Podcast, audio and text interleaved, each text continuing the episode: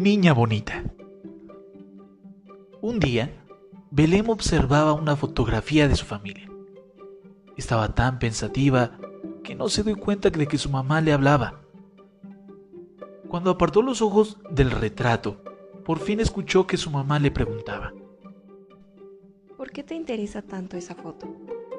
Es que me gustaría saber por qué mi hermana es más morena que yo y por qué mi hermano tiene el pelo rizado y yo no. ¿Por qué solo yo uso lentes?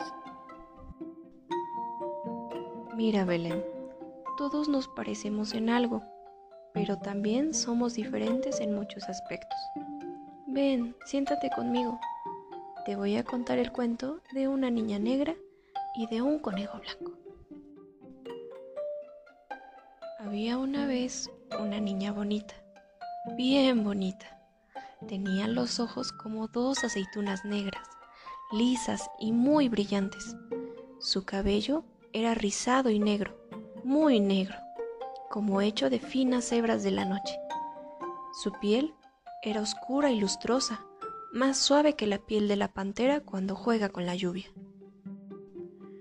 A su mamá le encantaba peinarla y a veces le hacía unas trencitas todas adornadas con cintas de colores. Y la niña bonita terminaba pareciendo una princesa de las tierras de África o un hada del reino de la luna.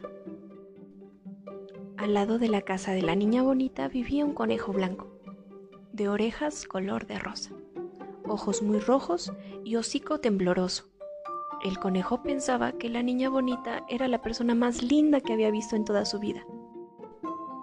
Y decía, Cuando yo me case, quiero tener una hija negrita y bonita, tan linda como ella.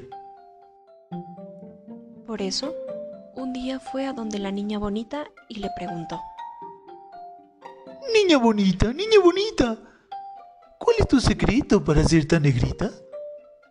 La niña no sabía, pero inventó. Ah, debe ser que de chiquita me cayó encima un frasco de tinta negra. El conejo fue a buscar un frasco de tinta negra. Se lo echó encima y se puso negro y muy contento. Pero cayó un aguacero que le lavó toda la negrura y el conejo quedó blanco otra vez. Entonces regresó a donde la niña bonita y le preguntó. Niña bonita, niña bonita. ¿Cuál es tu secreto para hacerte negrita? La niña no sabía, pero inventó. Debe ser que de chiquita tomé mucho café negro. El conejo fue a su casa. Tomó tanto café que perdió el sueño y pasó toda la noche haciendo pipí. Pero no se puso nada negro. Regresó entonces a donde la niña y le preguntó otra vez. Niña bonita, niña bonita, ¿cuál es tu secreto para ser tan negrita?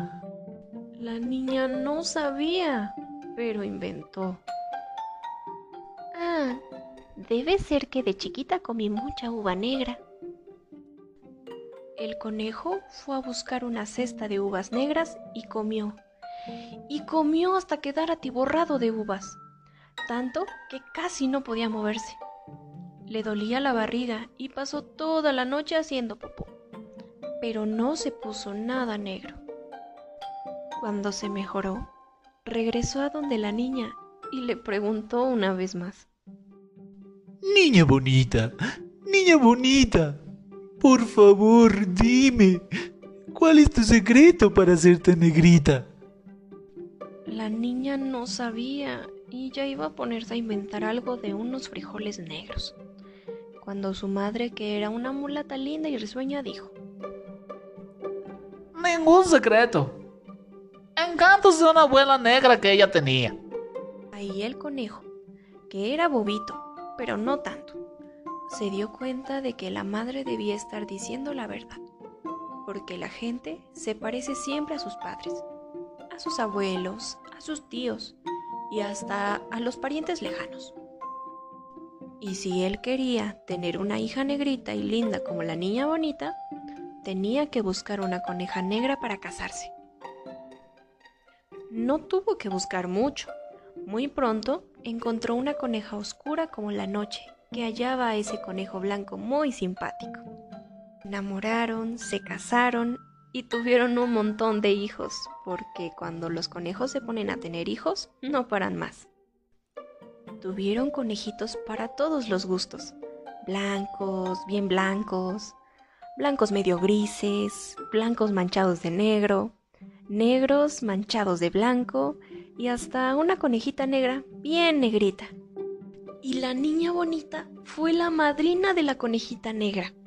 Cuando la conejita salía a pasear siempre había alguien que le preguntaba. ¡Eh, coneja! ¿Cuál es tu secreto para ser tan bonita?